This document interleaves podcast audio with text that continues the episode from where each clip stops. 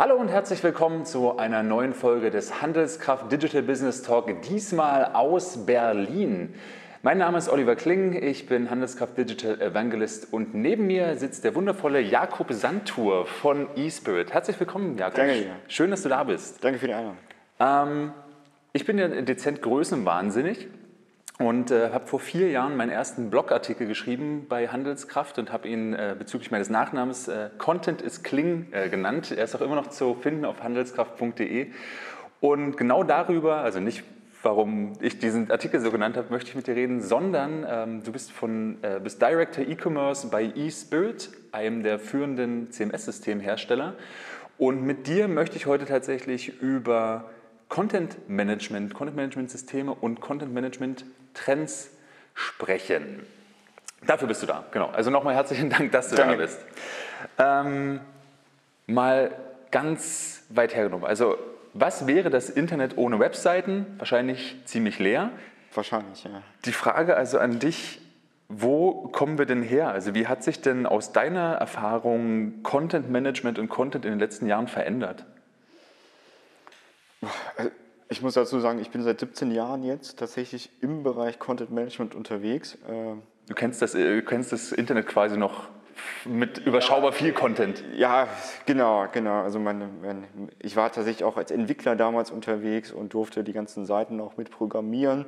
Damals bei einer äh, kleineren Agentur bei mir in Köln, äh, die dann auch irgendwann größer geworden ist, tatsächlich durch diese Projekte, weil alles dann auf einmal ins Web gehen musste. Äh, die ersten Projekte waren, äh, gibt es ja gar nicht mehr den Sender Viva TV und äh, wir haben uns gerade auch über, äh, kurz davor ja über Audiohersteller Blaupunkt tatsächlich unterhalten. Und Blaupunkt war einer unserer allerersten Kunden, die ähm, ja, eine Visitenkarte im Web haben wollten. Also ähm, das heißt, eine klassische Internet-Webseite, äh, dann auch schon international.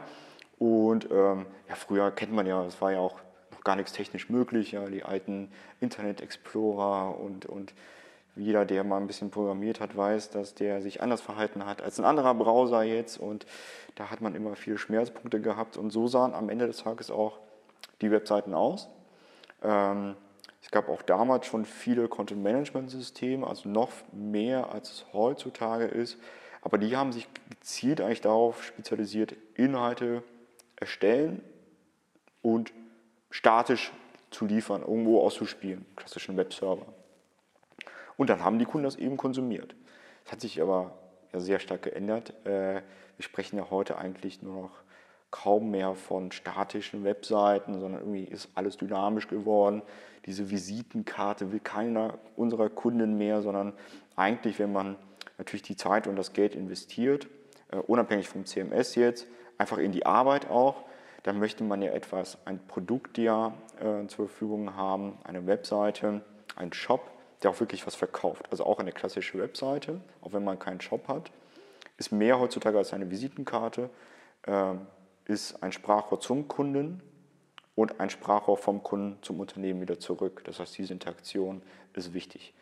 Und aus diesem Grund haben sich auch die Content-Management-Systeme geändert und bieten heutzutage, kommen wir bestimmt gleich nochmal drauf, viel, viel mehr als nur Inhalte zu redaktionieren und irgendwo hinzuschieben. Da kommen wir mit Sicherheit schon mal drauf. Äh, genau, vielleicht macht man das auch gleich transparent. Vor einem Handelskraft Digital Business Talk unterhalten wir uns natürlich vorher. Ähm, es, ist nicht, äh, es ist nicht staged, aber natürlich ähm, sind wir nicht vollkommen, vollkommen unvorbereitet in dieses Gespräch gegangen. Ich habe, glaube ich, meine ersten Webseiten noch ganz übel äh, in dem Composer, den es zum Netscape-Navigator gab, äh, gebaut. Also da äh, du sprichst mit einem Profi. Mittlerweile benutze ich WordPress, unter anderem. Aber genau das ist ja auch das Thema. Ähm, Content-Management-Systeme gibt es eine ganze Menge. Ähm, ja. Mal spezialisierter, mal nicht spezialisierter. Ich habe auch die, meine Wahrnehmung ist tatsächlich auch durch Fernsehwerbung, die ja eben auch jedem versucht, dann irgendwie doch, aber tatsächlich fast damit wirbt, hier deine Visitenkarte im Internet, dein kleiner Shop, wir helfen dir beim Aufbauen, also alles, was rund um ähm, was, was Ionos macht, was halt irgendwie Wix.com macht, was Jimdo macht und so weiter und so fort. Ähm, dass eben sozusagen auch die kleineren Websites oder eine Webpräsenz zu haben super wichtig ist, auch in der Verbindung dann zu Social Media und, und, und, und. Ähm, wie breit ist in deiner Wahrnehmung mittlerweile halt das, das Feld, also von halt eben denen, denen eine kleine WordPress-Instanz ja. Äh, über dann eben dann doch mächtigere CMS-Systeme, wie ihr halt mit First Spirit eins anbietet? Ähm, du hast ja gerade Ionos angesprochen oder von Strato gibt es auch so einen HTML-Baukasten, nenne ich das mal.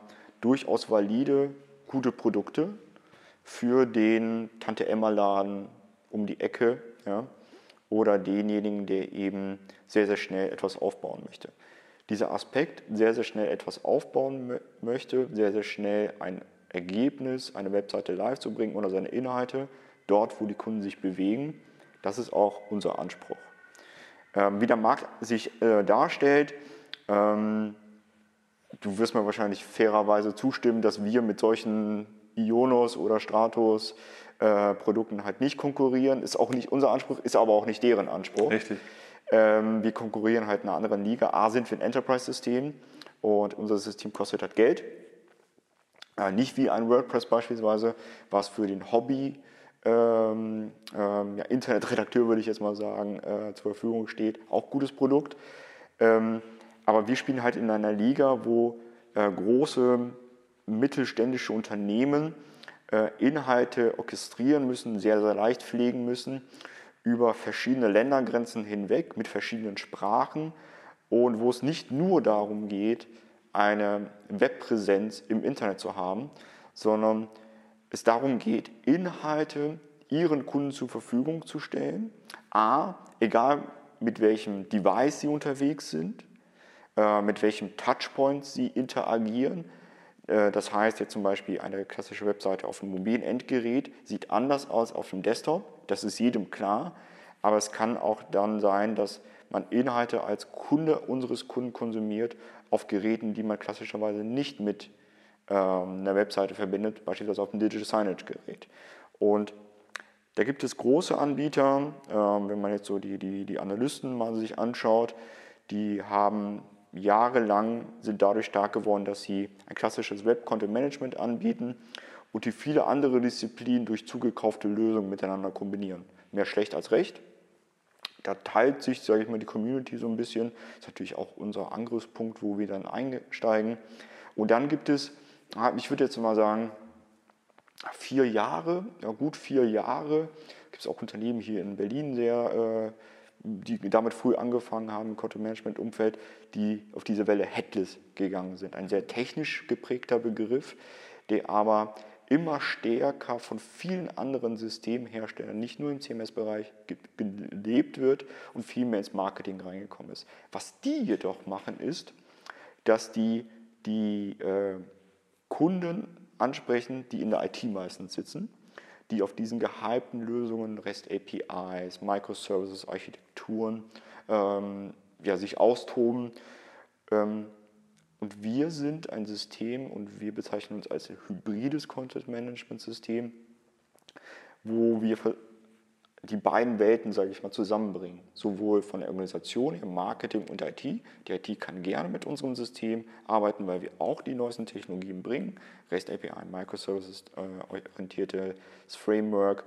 Ähm, aber den Marketeers oder denen, die Content editieren, eine Oberfläche zur Verfügung stellen, wo man sieht, was man editiert, was man erstellt, wo man sieht, wie erfolgreich ist mein Content wo man aus diesem Datensammeln auch wieder Rückschlüsse bringen kann, um seine, seine Custom Experience für den Endkunden unserer Kunden ähm, ja, zu orchestrieren, ähm, ich mal, zu publizieren, live zu stellen, um am Ende des Tages sich abzuheben vom Markt.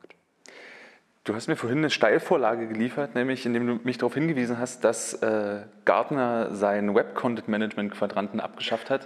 Äh, du hast gesagt, Web-Content-Management, also zumindest der Quadrant, aber Web-Content-Management ist tot. Ähm, also zumindest der Quadrant ist tot.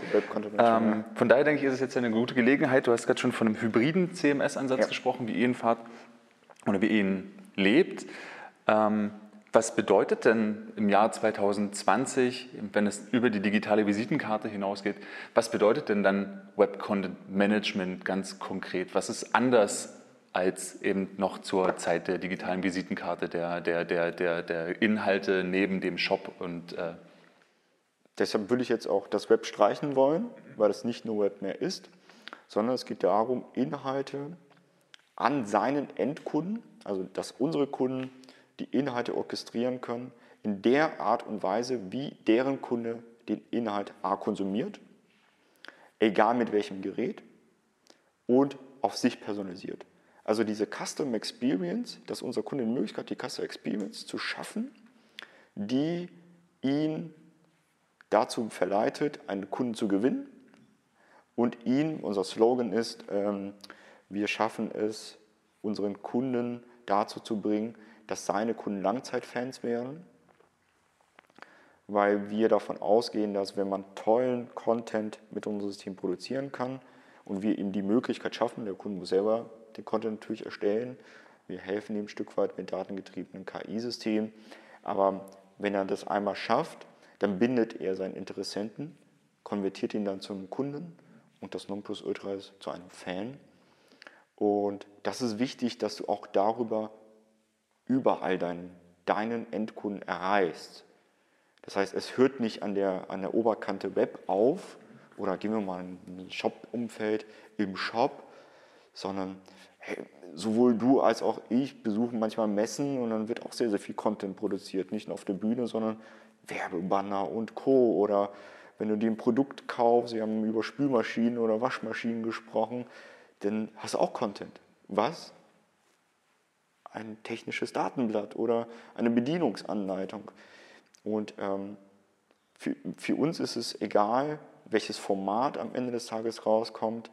Wir möchten aber dem Kunden eine zentrale System zur Verfügung stellen, was seine Drittsysteme integriert und das jeweilige Endprodukt, sage ich mal, die Content-Ausprägung sehr, sehr schnell produzieren kann und sehr, sehr schnell, sage ich mal, im Vergleich zu seinem Wettbewerber äh, an den Kunden bringen kann. Da ähm, kommen natürlich gleich irgendwie die, ja mittlerweile schon irgendwie die Klassiker äh, des Content Management äh, Buzzword Bingos äh, mir in den Sinn. Also ich verstehe natürlich den Ansatz, aus Kunden Fans zu machen. Also der, das im Zweifel halt eine wirklich sehr schmissige Formulierung für halt Kundenbindung, also ein ganz, ganz altes Marketingziel. Ähm, aber sozusagen das Drumherum, dieses, ähm, diese Customer Experience, das, das, das angepasste Ansprechen, das ist eigentlich das, was wir zum Schluss ganz klassisch irgendwie Personalisierung nennen ja. oder was als Personalisierungsbuzzword eben in unserer Digitalbranche so umherfliegt. Und ähm, was ich in den letzten Tagen auch äh, häufiger gelesen habe, gerade wenn du es halt über alle Kanäle besprichst, dann kommt als zweites Buzzword dann so Omnichannel dazu und dann hat man Omnichannel-Personalisierung. Ähm, verkauft sich ja immer ganz gut, also vor allem gerade irgendwie auf, ähm, auf, äh, auf Messen und habe dann letztens gelesen, naja, ehrlich zugeben müssen wir, wir haben das jetzt schon ganz lange gesagt, aber wir waren da noch gar nicht, sondern wir kommen da jetzt erst hin, weil wir erst jetzt an den Punkt kommen, dass wir nämlich ähm, wirklich einheitlich äh, Performance messen können, wirklich alle Touchpoints messen können, die Daten zurückführen. Das ist das, was jetzt im Zweifel auch irgendwie in Data Science halt irgendwie abgebildet wird, über künstliche Intelligenz ähm, und Business Intelligence Analysen. Ähm, wo, wo siehst du denn da den, den Trend oder wie setzt ihr das denn konkret um oder hast du da vielleicht auch sogar Beispiele, wo das jetzt, wo, wo man wirklich denkt, so krass, so kann ich mir Personalisierung vorstellen, das funktioniert wirklich und das macht auch jemand wirklich? Das waren jetzt total viele mehrere, Fragen. Vielleicht, fangen wir, ja. vielleicht fangen wir von ja. hinten an. So, ich wer, direkt, wer, wer macht das denn eigentlich? Ja, äh, es wurden sogar eigene Berufe dafür, Data Analysts, ja, geschaffen, ja, um aus dieser Datenflut ja relevante Informationen wieder herzuholen. Ähm, also wer es macht, äh, kurioserweise, A, es machen immer mehr. Das ist toll für uns, weil wir so ein Produkt halt auch anbieten. Ähm, was, was ich halt äh, interessant finde, klassischerweise Personalisierung bekommen wir als, als Konsumenten ja in der B2C-Welt sehr, sehr stark, aber es machen auch viel mehr B2B-Unternehmen. Also bei uns bei der eSpirit, wir haben sehr starken Footprint im B2B-Umfeld, sehr stark in diesem Manufacturing-Bereich, im, im Automotive-Zuliefererbereich oder großen Automotive-Herstellern, also Daimler und VW ist beispielsweise jetzt zwei sehr, sehr große Kunden von uns. Und wir haben natürlich auch viele Retail-Unternehmen und wir haben sehr guten Retail-Hersteller von, äh, von Designklamotten.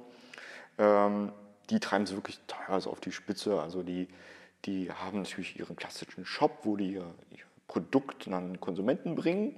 Äh, die haben eine tolle Branding-Webseite, weil die sehr, sehr stark, ich darf leider nicht Namen sagen, aber eine sehr, sehr starke Marke haben. Ähm, aber die haben auch beispielsweise so einzelne Stores, also die sind in der Offline-Welt natürlich auch unterwegs, aber dann in Lokationen, die eben ein bisschen hipper sind, ein bisschen gefragter, wo die Mieten auch allein von den Läden teurer sind.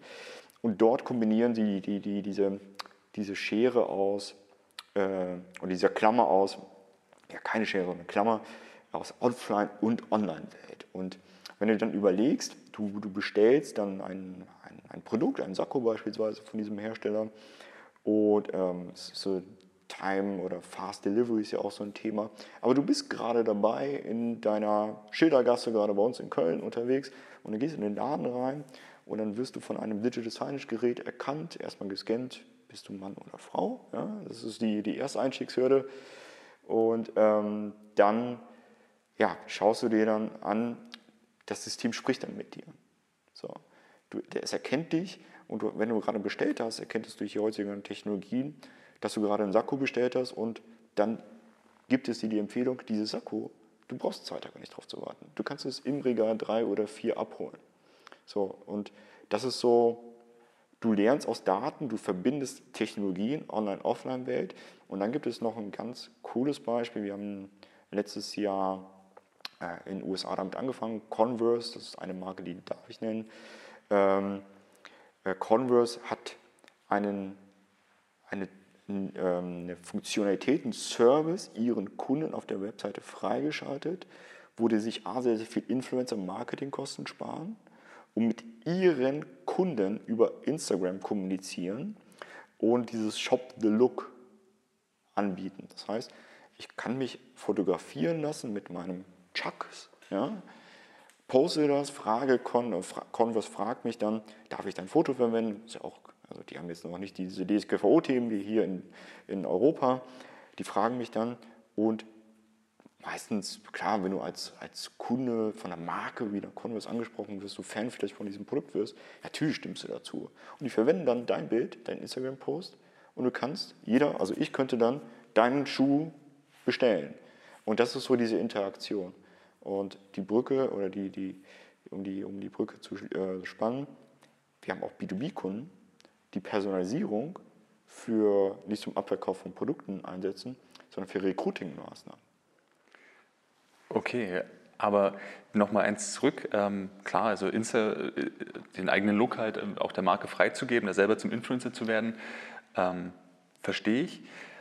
Aber du hast es ja schon angesprochen, wenn es dann äh, um Datenschutzthemen geht. Deswegen frage ich auch so konkret nach, wie viel sozusagen ist technisch mögliche Theorie oder ist technisch möglich, also sozusagen auch praktisch möglich, aber bleibt in der Theorie, weil es eben ähm, den Grad der Personalisierung aktuell gar nicht, also der gar nicht umsetzbar ist.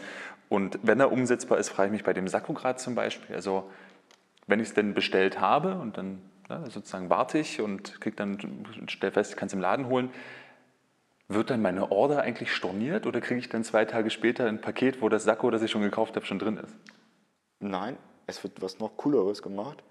Du, A, wird dieser Artikel rausgenommen, dieser wird natürlich nicht versandt. Du kannst aber, und das ist so, das ist ein Trigger, da hilft dir auch eine KI beispielsweise oder auch der einzelne Service-Mitarbeiter dann, der empfiehlt dir dann zu dem Sakko vielleicht noch eine passende Hose. So. Und dann bist du in einer ganz anderen Conversion, sage ich mal, mit deinem Endkunden, mit deinem Produkt, weil du dann viel stärker, personalisierter interagieren kannst. Der Kunde hat sich das Sakko schon geholt sondern bietest du ihm noch mehr an. Und der sieht ja jetzt schon sofort, wie dieses Sakko passt. Oder wenn du das Sakko dann anprobierst, weil äh, gerade eben in diesem Fashion-Umfeld hast du ja über 50% Retourenrate, ja. Ähm, vielleicht passt es ja nicht und du lässt es da. Und dann empfiehlt dir der Service-Mitarbeiter ähm, vielleicht eine andere Farbe oder eine andere Größe, weil das vielleicht zu klein oder zu groß war. Also da hört ja da hört ja die, die Kommunikation mit dem Kunden ja nicht auf. Wobei da bewegen wir uns ja sehr, sehr stark schon im, im Marketing-Umfeld, ja, wo wir als Content-Management-Hersteller ja, sage ich mal, Hilfestellungen geben, was Content anbetrifft, aber die Transaktion als solches bist du ja schon im transaktionalen Prozess dann. Ja.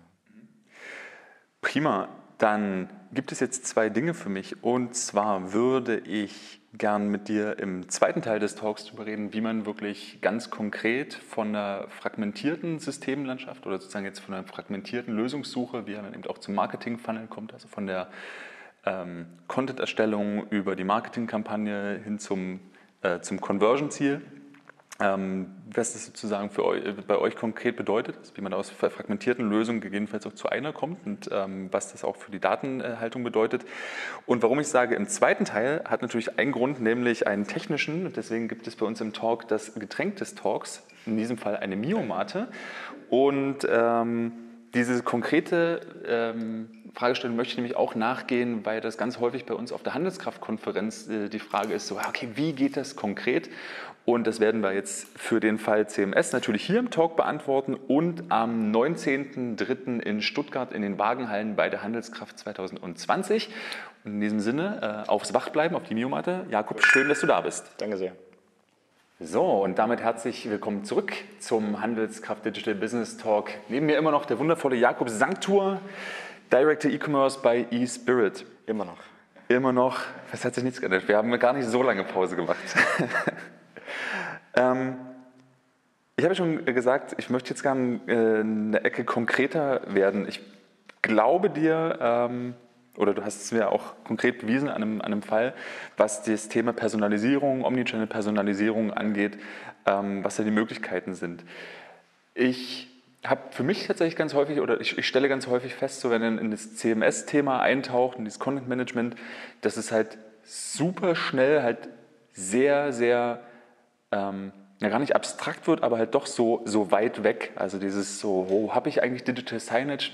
Nee, ich benutze Social Media, um meine äh, Kunden zu erreichen, vielleicht auch für verschiedene Kanäle. Ich habe ähm, eine Videoproduktion, um halt Erklärvideos zu kreieren. Ich habe meine Website, die ist hoffentlich auch relevant, gut findbar und emotional für meine Kunden. Und ich habe meinen Shop. Und jetzt möchte ich auch noch wissen, jetzt habe ich vielleicht auch noch Mailings, ähm, mit denen ich Bestandskunden informiere über Neuigkeiten, hoffentlich halbwegs segmentiert. Ähm, also zumindest nach welche Produktgruppe habt ihr vielleicht bisher konsumiert oder in welcher Region lebt ihr, also die klassischen Segmente. Und jetzt tatsächlich meine Frage sozusagen in, in, im Content-Management-System, das sind jetzt aktuell halt extrem viele Systeme, die da halt nebeneinander agieren und auch sehr, sehr viele Rollen, die da nebeneinander agieren. Du hast schon gesagt, es sind neue, äh, neue Berufe erfunden worden, wie der Data Analyst, also jemand, der sich halt wirklich ähm, da über das Performance-Marketing hinaus sozusagen nochmal eine größere, ja. größere Brille aufsetzt. Wir haben eigentlich die klassischen äh, Shop-Management-Aufgaben, wir haben gegebenenfalls halt ähm, Product-Management-Aufgaben, die dann äh, wohl auch im PIM arbeiten, um halt die Produktinformationen abzulegen, dazugehörige Datenblätter, Sicherheitshinweise und was man nicht an Content alles zu so einem Produkt packt. Ähm, und halt den Marketer, der halt auf Kampagnenebene ähm, unterwegs ist und gegebenenfalls halt das C-Level, das halt sagt, hey, ich brauche exakt zwei Folien und ich möchte, dass auf beiden Folien steht, dass wir jetzt viel mehr Umsatz machen und Kosten gespart haben und alles andere ist mir vollkommen egal. Das ist die beste Folie, ja. Richtig, das ist die, die Lieblingsfolie und dann stellt man fest, sie war im Standard-Template, aber sie, sind, äh, sie hat die eigenen Zahlen noch nicht, äh, noch nicht bekommen. Von daher, ähm, darüber, das ist so der Rahmen, also das, oder das, das große Feld, das ist ein ganz schön großer Rahmen, den ich da jetzt aufgemacht habe. Aber ähm, wie, wie genau positioniert sich da eben ein Enterprise Commerce Management System, wie ihr es anbietet, in genau dieser Art der Zusammenarbeit der Rollen der verschiedenen Aspekte aus Shop, Content, Inspiration, Relevanz, Performance? Anders und zum Glück wie unser Wettbewerber. Ähm ich kann es nur auf uns dann übertragen, indem wir nicht versuchen, das beste Shopsystem zu sein, das beste Digital Asset Management System zu sein auf dem Markt, weil es schon längere, etabliertere Lösungen gibt. Und wenn wir mit unseren Kunden sprechen oder wenn wir zum neuen Kunden ankommen, hast du ja genau diesen klassischen Fall gerade eben skizziert. Da finden wir ein System, was diese Disziplin abbildet. Ein PIM, was die Produktverwaltung abbildet. Ein Shop-System, was den Shop zum Abverkauf der Produkte anbietet. Und unser Anspruch ist, nicht dahin zu kommen, zu sagen, schmeiß bitte alles weg, alles, was du für teures Geld damals lizenziert hast, eingeführt hast und geschult hast, brauchst du nicht mehr. Hier ist das Produkt deiner Wahl.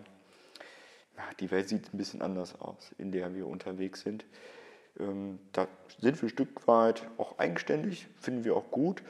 Ähm, was wir aber auch im Hinblick dieser Integration anbieten, ist, dass sich diese Systeme sehr, sehr, sehr, sehr leicht integrieren. Ähm, das ist das eine. Viele sprechen mit den gleichen Standards der Techniken, deshalb ist es heutzutage meines Erachtens viel leichter, diese Systeme zu integrieren. Aber durchaus haben wir sehr, sehr enge Partnerschaften zu großen, auch im Enterprise-Umfeld Lösungen. Und sowohl der eine Hersteller als auch wir haben ein gemeinsames Modul entwickelt. Ähm, das ist auf technischer Infrastrukturebene. Auf der anderen Seite bedarf es natürlich auch eine visuelle Komponente im System selber, in dem wir anbieten, die es den verschiedenen Rollen im Unternehmen, von denen du gerade jetzt angesprochen hast. Na gut, äh, ich habe noch nicht das Patent erfunden oder wir, dass diese eine Folie dann für das Management ausspuckt, wo alle Zahlen grün sind und dann so eine äh, am liebsten noch exorbitant hohe Kurve nach oben geht. Vom Umsatz her, nicht von den Kosten. Richtig. Eine Wachstumsprognose, genau. die den Hockeystick macht, ja. Wenn, wenn du so eine hast, dann bauen wir diese gerne bei uns ein. Wir sprechen nach dem Talk nochmal über diese Folie, ja. Ja, also die Folie kann ich selber auch machen, aber äh, ja, im Endeffekt äh, wollen wir ja alle dahin. Ne? Dass genau das das Ergebnis ist. Und deshalb ähm, haben wir bei unserem System oder als, als Enterprise-Hersteller sprechen wir auch gezielt diese Stakeholder, also diese, diese User, nenne ich die mal, der einzelnen Disziplinen an. Also wir haben ein, ein Cockpit beispielsweise, mit dem der Redakteur klassischerweise Webseiten orchestrieren, erstellen kann.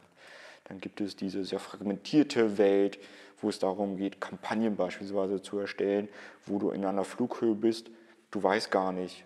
Also du willst selber entscheiden, wo die Kampagne natürlich ausgespielt wird, aber ich möchte gar nicht in meiner Webseite arbeiten, sondern ich möchte einfach nur die Kampagne erstellen. Und vielleicht sogar jetzt hier in der U-Bahn in Berlin, ja, auf dem Weg nach Hause, weil ich jetzt Zeit habe, gerade diese Kampagne zu erstellen. Dann klicke ich an, die Kampagne soll auf meinen, meinen Shop, auf meine Webseite und vielleicht in meine App dann angezeigt werden.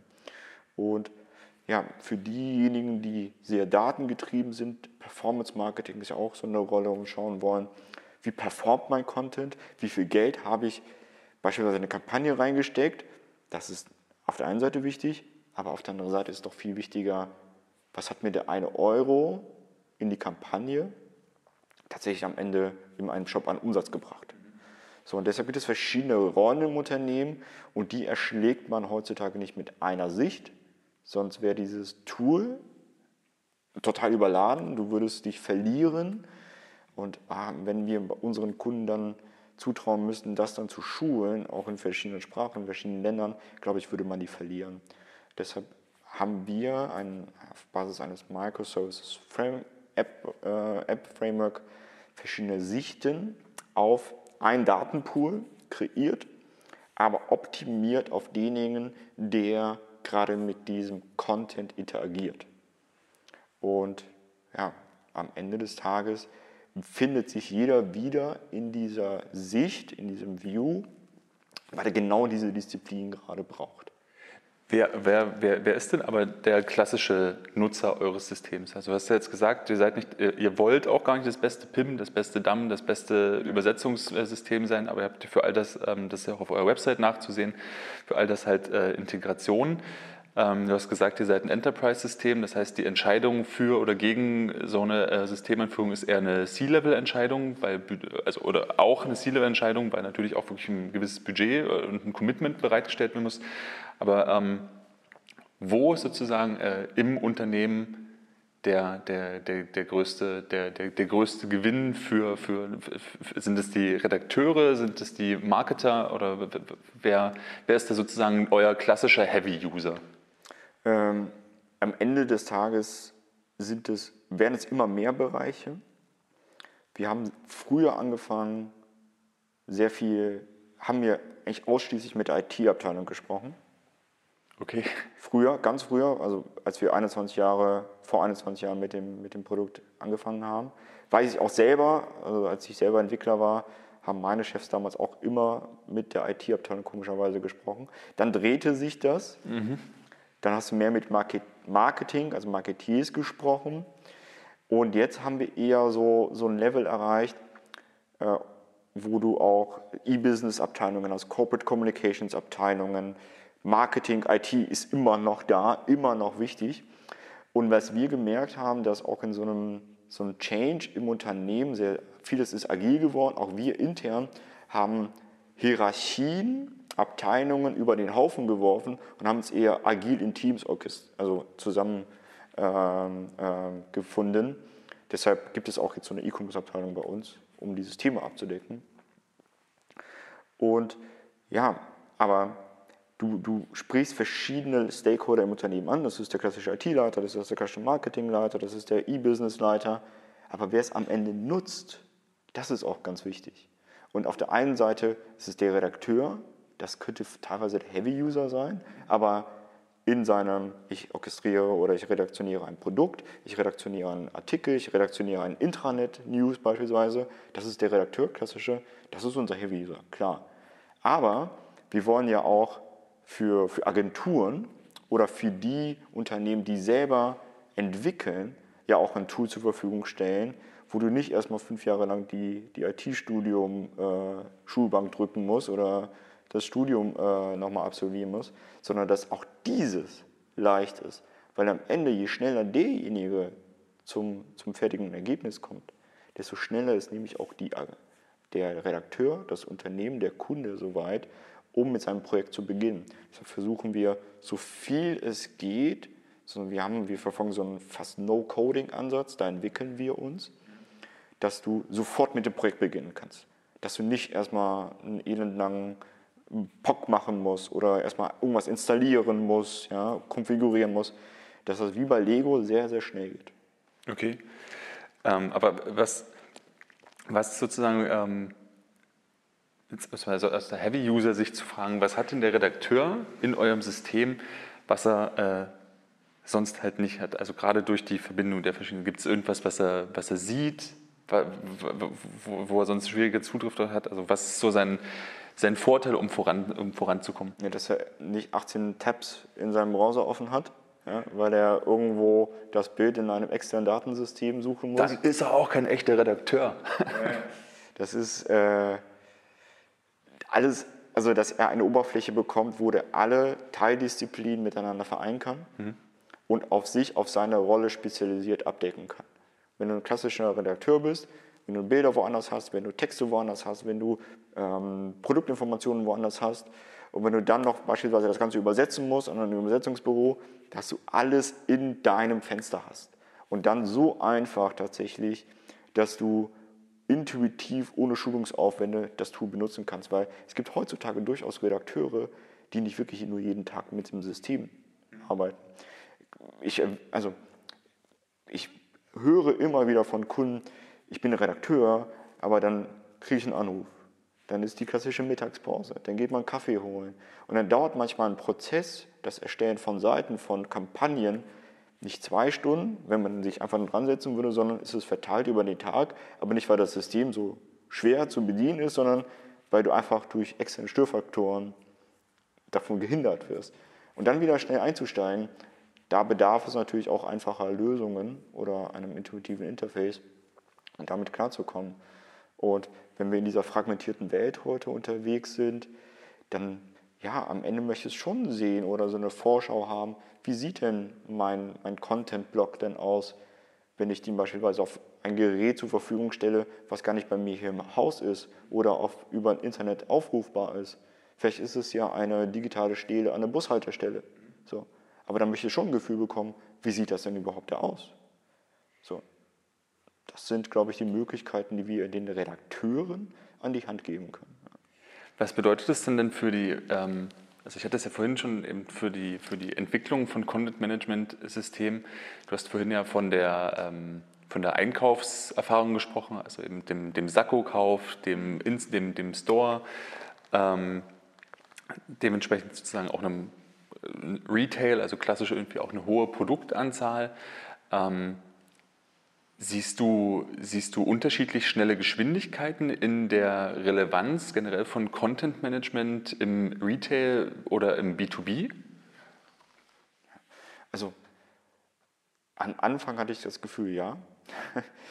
ähm, klar, Retail lebt davon emotionalen Content. Ja? Also wenn du von verschiedenen Brands dann sprichst, ne? also die klassischen Verdächtigen, die unterscheiden sich ja in Emotionalität, ja, und versuchen ja das Produkt bestmöglich zu verkaufen. Aber B2B hat einen Aufwärtstrend. Wir haben viele Kunden, die gerade im B2B-Umfeld vor zwei, drei Jahren in den Abverkauf ihrer Produkte in so einen Shop reingegangen sind. Dann haben die alle gemerkt, hm, ich verliere irgendwie meinen Kunden, weil ich auf der einen Seite eine klassische Webseite, Corporate Webseite habe und dann, und dann noch ganz schlimm mit einer anderen URL noch meinen Shop.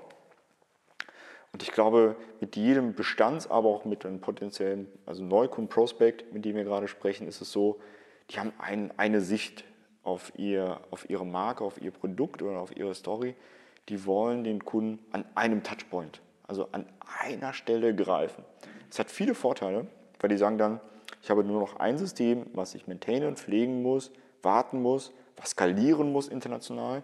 Und ich habe nur einen Endpunkt zum Kunden, wo ich ihn dann von diesem Punkt über mein Storytelling, über meine Produkte, über meine Services, die ich biete, zum seinem Produkt oder zu dem, was er sucht, orchestriere, ähm, leite. Und ich verliere ihn nicht Beispielsweise, wenn er jetzt ein Produkt kaufen will, weil er jetzt einen tollen Bericht gelesen hat, ja, wenn er gerade in den Shop springt. Und ja, am Ende hilft es dann, wenn du dann ein, ein Tool hast, also ein Content-Management-System, was verschiedene Systeme beliefern kann. Auf der einen Seite von, von Content, was dir aber auch hilft, Content zu messen und in diesem Content-Redaktionsprozess, sage ich mal, dir immer wieder hilft, dich zu verbessern. Und bedeutet das aber, also für mich ist es äh, gerade im B2B dann, also im B2B-Umfeld in der Denke auch äh, schwierig, also bist jetzt auch wieder immer in Richtung Produkt gekommen, ähm, da andere Formen von Content zu denken, aber im B2B ist doch das Produkt, weil ganz häufig auch in Individualanfertigungen, Verhandlungsrichtungen gar nicht, gar nicht das, das hohe Ziel. Also wo gewinnt der B2B dann äh, gegebenenfalls auf anderen Ebenen durch Content? Ja, indem du auch beispielsweise ähm, Content auch in einer anderen Form dann, also du eine, ein, ein Cockpit hast, wo du Content erstellst und das nicht auf die klassische Webseite oder einen Shop bringst, sondern die, das, was du einmal erstellt hast, wo du dir wirklich überlegt hast, was schreibe ich da gerade, auf verschiedenste Art und Weise herausspielen kannst. In verschiedenste Kanäle auf der einen Seite, aber Content existiert ja auch noch gedruckt gibt es immer noch gedruckten Content. Und ähm, auch wir ermöglichen es ja, dass man aus dem Content, was man bei uns im System einträgt, PDFs, Broschüren drucken kann. Da wird nicht nochmal in einem InDesign beispielsweise Content erstellt, da wird es vielleicht nochmal final gelayoutet, ja, weil das deren Paradedisziplin ja ist von solchen Programmen. Aber das reine Erstellen von Content, was du einmal das Wiederverwenden, Verteilen, dass du die als Unternehmen und da entwickeln sich meines Erachtens viele, dass du dir so eine, so eine Content-Datenbank, so zentrale Content-Pool aufbaust, von dem du selber dann als Kunde entscheidest, wo geht der Content hin, wem stelle ich den Content zur Verfügung und die Paradedisziplin ist, verlange ich irgendwann mal für das, was ich gemacht habe, an erstelltem Content, sogar Geld. Okay. Weil du das beispielsweise auch Partnern oder Lieferanten oder Kunden nur zum Kauf anbietest. Ist das dann sowas wie, wie Content as a Service oder was? Ja, größerweise heißt eines unserer Produkte so. Ja. Ah, okay. Da bin ich im Marketing gut aufgehoben. Schade, ich dachte, ich kann euch die Idee verkaufen. Und dann ähm, wärst du fünf Jahre eher gekommen, dann. Oh, okay, ja, dann bin ich, oh Gott, vielleicht bin ich doch gar nicht so guter Marketer. Hey, ich bin fünf Jahre zu spät dran. Super, das hat sich ja gelohnt. Eieiei. Ähm, okay, dann ähm, haben wir schon jetzt äh, gut, ähm, wir haben schon gut gequatscht und sind langsam in den letzten Zügen. Deswegen, jetzt habe ich verstanden, okay, dass im B2B-Content auch eine Relevanz äh, spielt. Also wirklich auch aus dieser Sicht, ähm, eine, eine Marke zu positionieren. Also sich als Marke, die natürlich eben auch verschiedene Ansprüche hat. Das kann der Shop sein, die Servicemarke, die, die Direktvertrieb, äh, der Service und was halt dahinter steht. Respektive halt eben dann auch, ähm, gerade im B2B ja häufig auch ein Thema, ähm, die, die, äh, die, die, internationale Markenidentität, also da halt wirklich äh, in verschiedenen ähm, Landesgesellschaften halt wirklich äh, klare und ähnliche Kommunikation zu haben.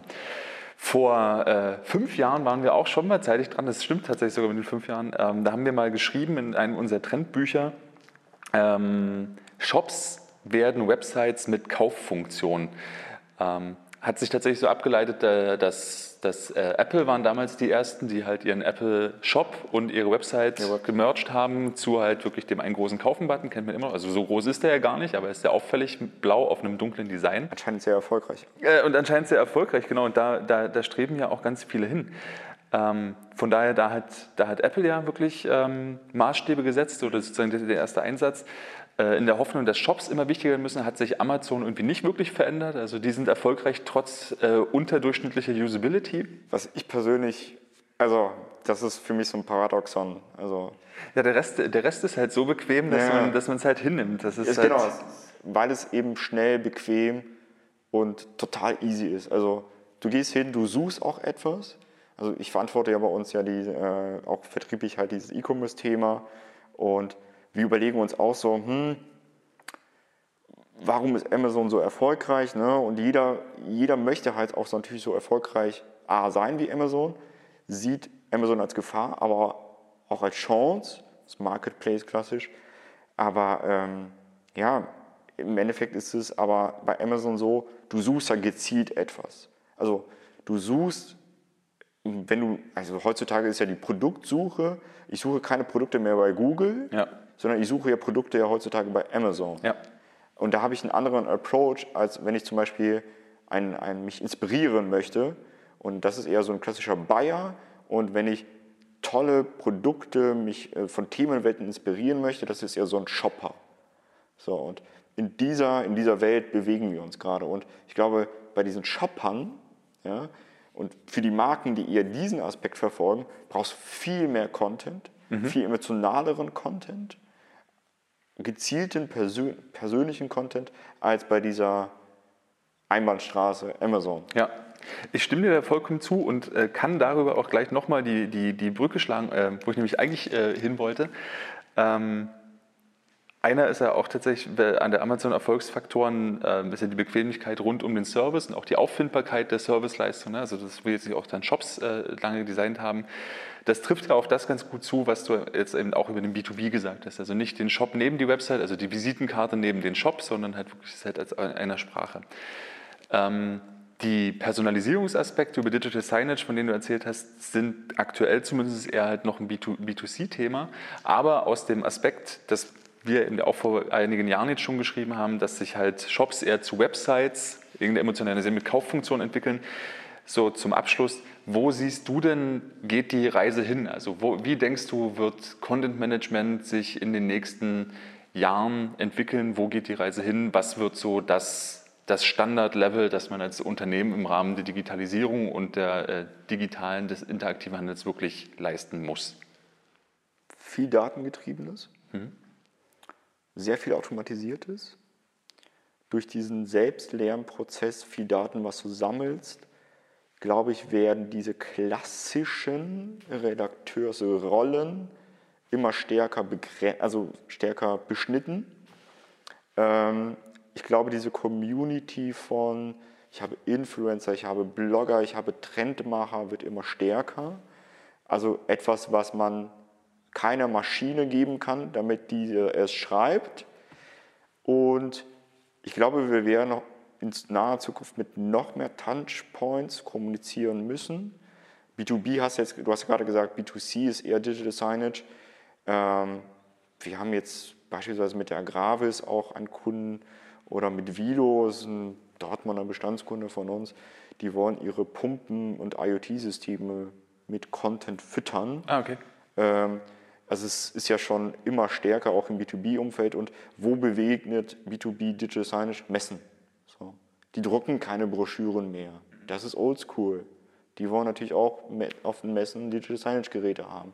Also ich glaube, der Markt wird sich dahin entwickeln, aber auch die Unternehmen müssen dem Schritt halten, auch die Organisation, dass du sehr, sehr viel automatisierst, dass du teilweise auch vieles adaptieren wirst, wenn sich wieder neue Technologien etablieren, die, die, die nicht so schnell sind, vielleicht auch hinten umfallen werden.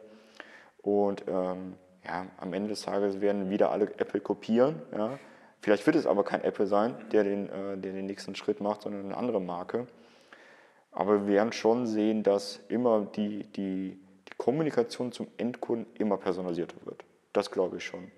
Und sofern es mir als Konsument, als Interessent einer Marke oder einem Artikel, den ich lese, was bringt, dass ich meine Daten, das ist immer wieder so ein Thema, DSGVO lässt grüßen, dass ich meine Daten preisgebe, glaube ich, werde ich das auch akzeptieren irgendwann. Das ist so meine, meine Denke.